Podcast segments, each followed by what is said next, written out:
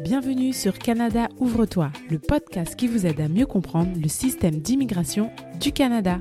Vous avez comme projet de venir au Canada ou vous y êtes déjà et souhaitez y rester? Vous êtes donc au bon endroit. Je suis Laurence Mouilla-Vertueux, consultante réglementée en immigration canadienne et commissaire aux affidavits en Ontario. Mon objectif est de vous mener vers la clé qui vous ouvrira l'une des multitudes portes du Canada. Alors maintenant, plongeons-nous dans l'épisode du jour. Bonjour et bienvenue sur ce deuxième épisode de Canada Ouvre-toi. Cette première saison représente le B.A.B.A. du système d'immigration au Canada. En effet, je vais vous présenter de manière succincte les différents programmes existants, que ce soit concernant la résidence temporaire, permanente, les réfugiés ou encore la citoyenneté. Donc aujourd'hui, je vais vous expliquer comment étudier au Canada. On va refaire un peu cet exercice de, carte mentale. Euh, ceux qui ont écouté l'épisode numéro 1 ont déjà une idée, mais je vais la, la réexpliquer à nouveau pour les nouveaux. Donc en fait, il faut savoir que le système d'immigration a trois branches. On a l'immigration, les réfugiés et la citoyenneté. À l'intérieur de l'immigration, vous avez deux branches, la résidence temporaire et la résidence permanente. La résidence permanente, comme son nom l'indique, est permanente. Par contre, la résidence temporaire a des durées différentes. Ça peut être en jours, en semaines, en mois ou encore en années. À l'intérieur de la résidence temporaire, vous avez trois sous-branches. Visiter le Canada, étudier au Canada, travailler au Canada. La semaine dernière, nous avons vu comment visiter le Canada.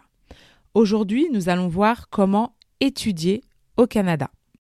Et avant de passer dans le vif du sujet, c'est-à-dire dans le processus même de comment demander par exemple un permis d'études, je voulais juste déjà vous donner un peu quelques chiffres et quelques statistiques pour vous que vous puissiez vous rendre compte euh, du pouvoir du permis d'études au Canada, euh, parce qu'il se trouve en fait que euh, le Canada, il arrivé au premier rang parmi les autres grands pays occidentaux par rapport à la hausse de la population d'étudiants étrangers. Juste pour vous donner quelques chiffres, par exemple, en 2019, on a estimé à 638 300 étudiants étrangers. En 2021, ça a été un peu en baisse, mais on se doute bien que c'est à cause euh, du Covid et ça a baissé un peu à 621 000. Donc c'est pour vous donner quand même l'augmentation de, de la proportion d'étudiants euh, étrangers.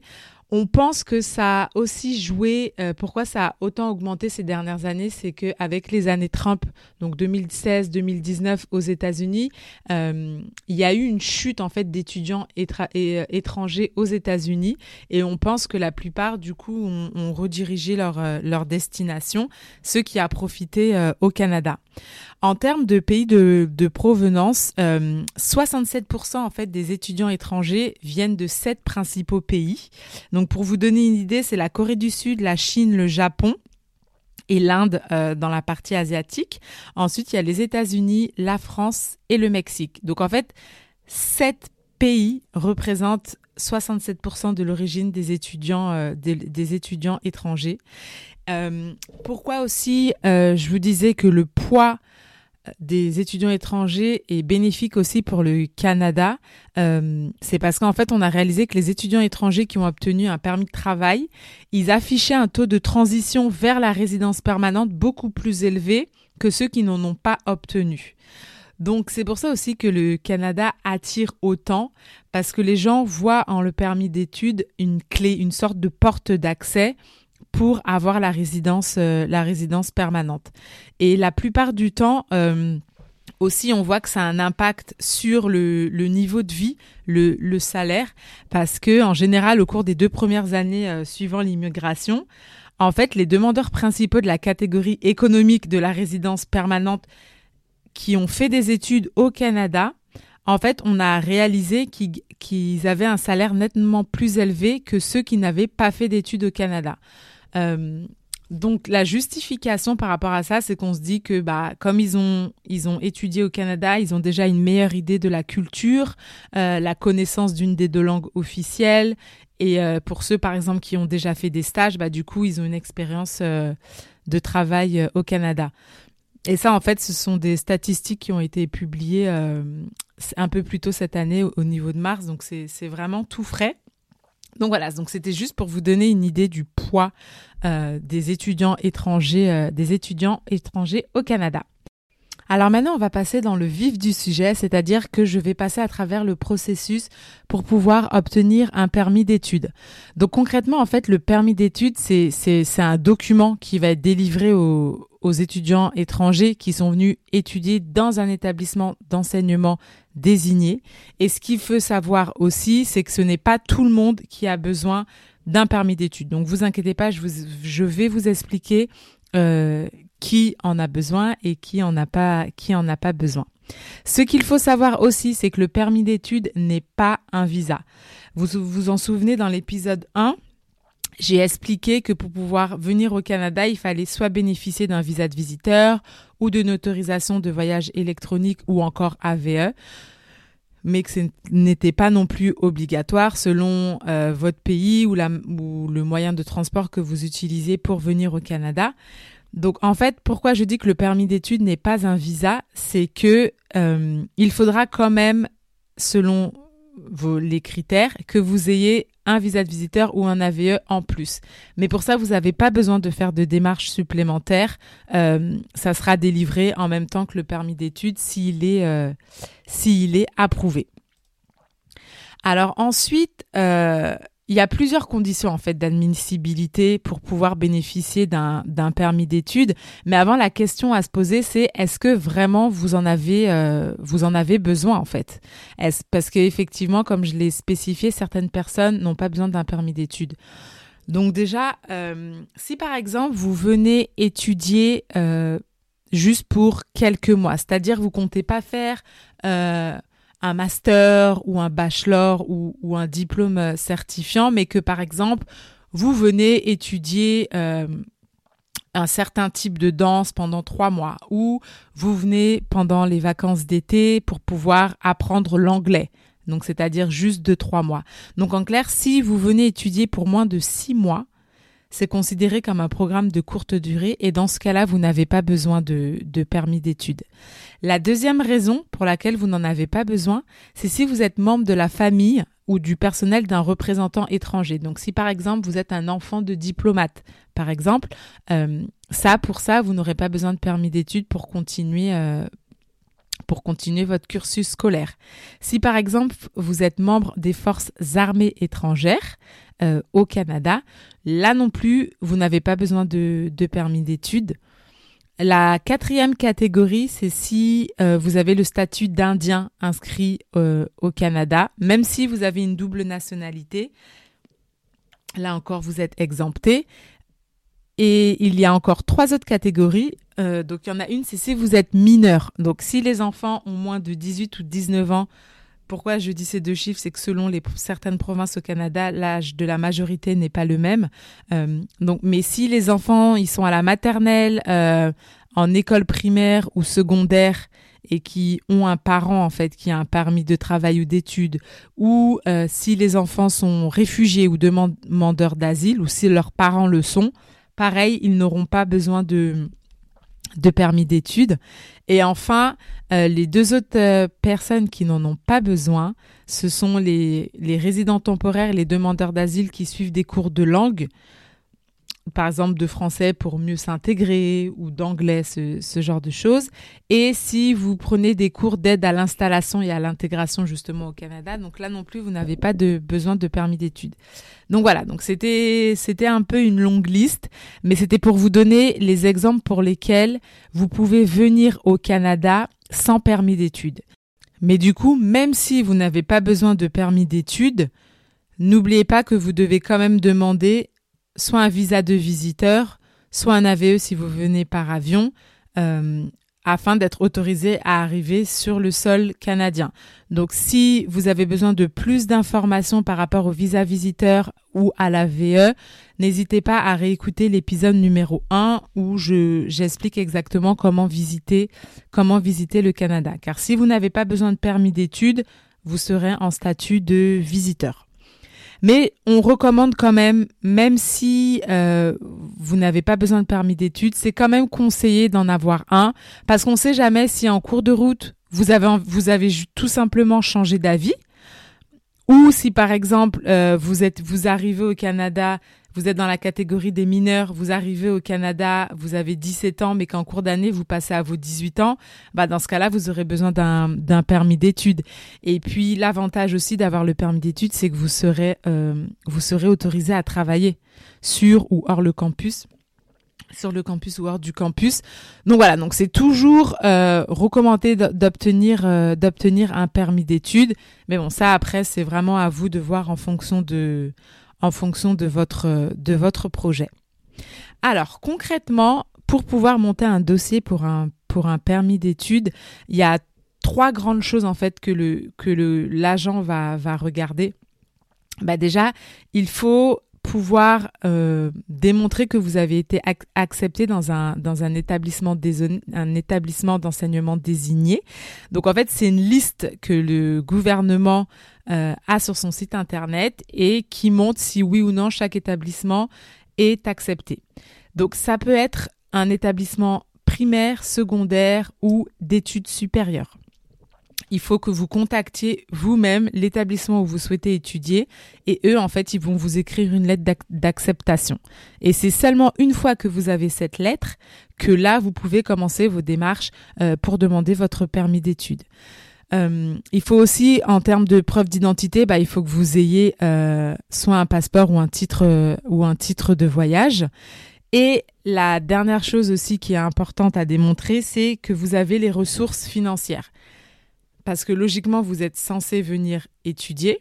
On n'est pas sûr que vous, alliez trouver du travail sur place euh, si vous souhaitez travailler. Donc, on veut s'assurer qu'une fois sur place, vous allez être en mesure de payer la scolarité, que vous allez être en mesure de manger, boire, vous nourrir, donc en clair de pouvoir subvenir à vos besoins essentiels.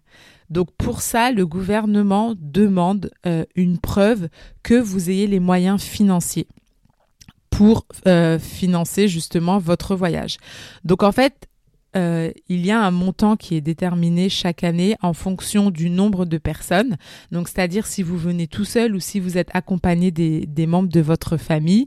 Donc, juste pour vous donner une idée, si vous venez tout seul, vous devez avoir euh, minimum 10 000 dollars canadiens. Je précise bien canadiens sur votre compte. Et puis ensuite, euh, c'est ça, ça descend un peu. Donc après, une, si vous êtes accompagné de votre époux ou d'un enfant, par exemple, faudra juste rajouter 4000 dollars. Et à partir de la troisième personne, c'est 3000 dollars par personne.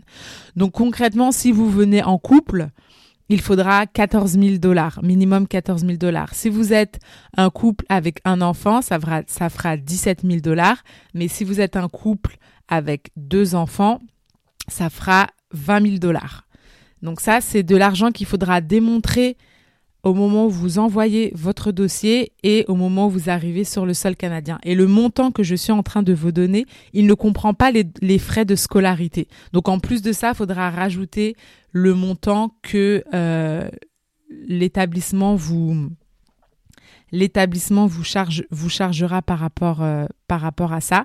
Et ce qu'il faut savoir et qui est aussi valable pour beaucoup de, de programmes d'immigration, euh, c'est que si vous souhaitez euh, aller au Québec, il y a des règles différentes. Donc, c'est-à-dire, par exemple, pour les ressources financières, les règles sont différentes. Il y a des, une étape en plus, euh, car pour le Québec, il faut obtenir le certificat, le certificat d'acceptation du, du Québec.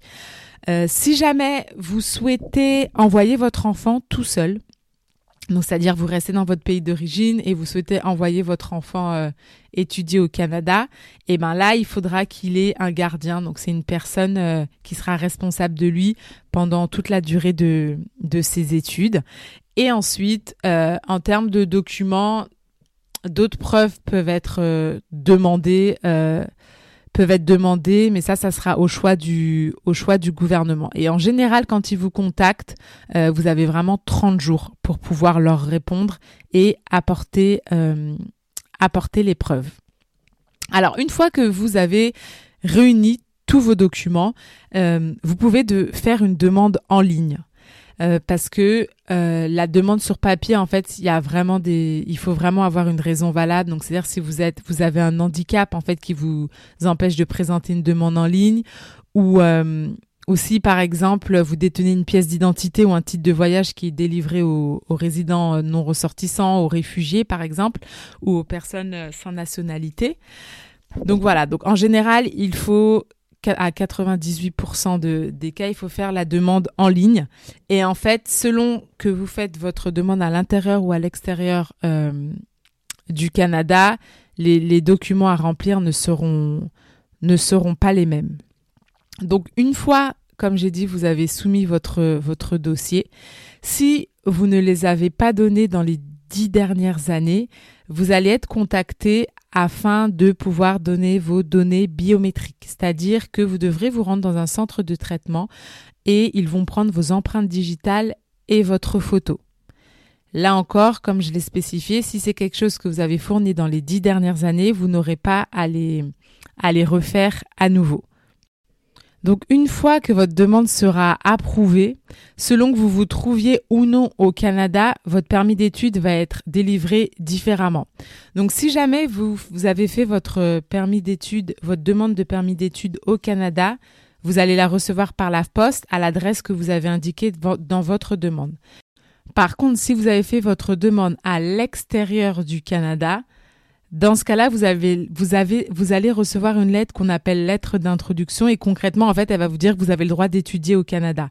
Mais votre permis d'études, lui, vous allez l'obtenir seulement une fois que vous arrivez à la frontière du Canada et pas avant. Et ensuite, dans cette lettre, on va vous dire, euh, on va vous donner l'information si vous si vous êtes éligible euh, pour la VE. Mais par contre, si vous êtes éligible pour le visa de visiteur, bah dans ce cas-là, le visa il sera directement apposé dans votre passeport. Et donc là encore, n'oubliez pas, l'AVE et le visa de visiteur, c'est ce qui va vous autoriser à voyager et à entrer au Canada. Et c'est une fois au Canada que là, on va vous délivrer votre permis d'études. Alors si malheureusement votre demande de permis d'études est refusée, vous allez quand même recevoir une lettre en fait avec les explications des raisons du refus. Euh, il n'y a, pas de recours malheureusement euh, des refus pour les, pour les permis d'études. Donc, vous devrez resoumettre une, euh, une nouvelle demande avec des nouveaux éléments. Parce que si vous resoumettez exactement le même dossier, vous avez de fortes chances que votre euh, dossier soit à nouveau, euh, à nouveau refusé. Mais dans tous les cas, on va vous expliquer pourquoi vous n'avez, vous n'avez pas pu obtenir ce, ce permis d'études. Alors, une fois que vous avez reçu votre lettre d'introduction. Euh, imaginons, vous êtes censé venir étudier en septembre 2023. Il faut savoir que, comme je l'ai expliqué, certains permis d'études vous autorisent à travailler. Si vous décidez d'arriver au mois de juillet, vous ne pourrez pas commencer à, travailler tant que vous n'avez pas commencé vos études. Vous pouvez pas non plus arriver dès le mois de mai parce que vos études commencent au mois de, de septembre.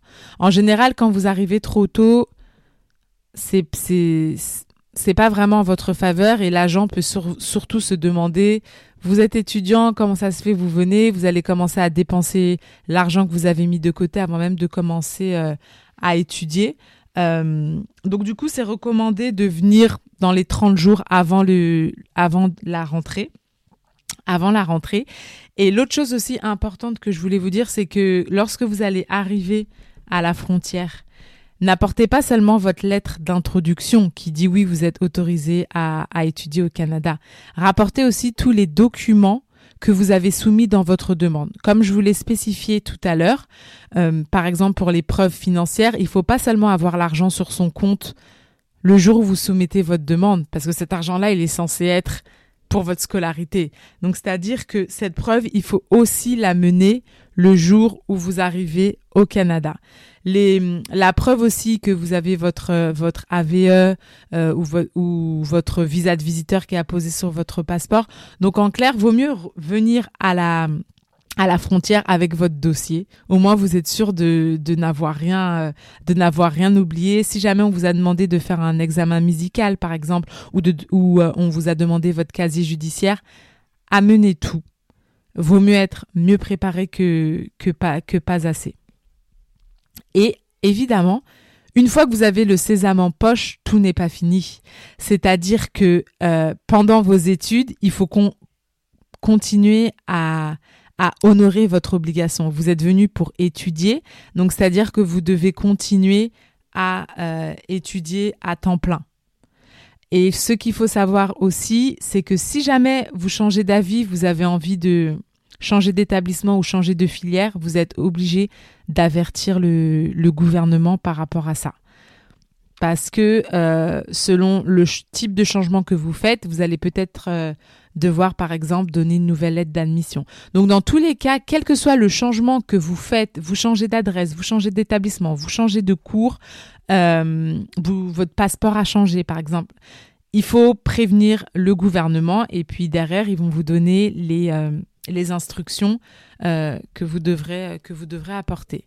Ensuite, l'autre chose, c'est qu'en général, la durée de, validité de votre permis d'études, c'est la durée de votre programme. Donc, imaginons votre programme, il se finit en juin 2025.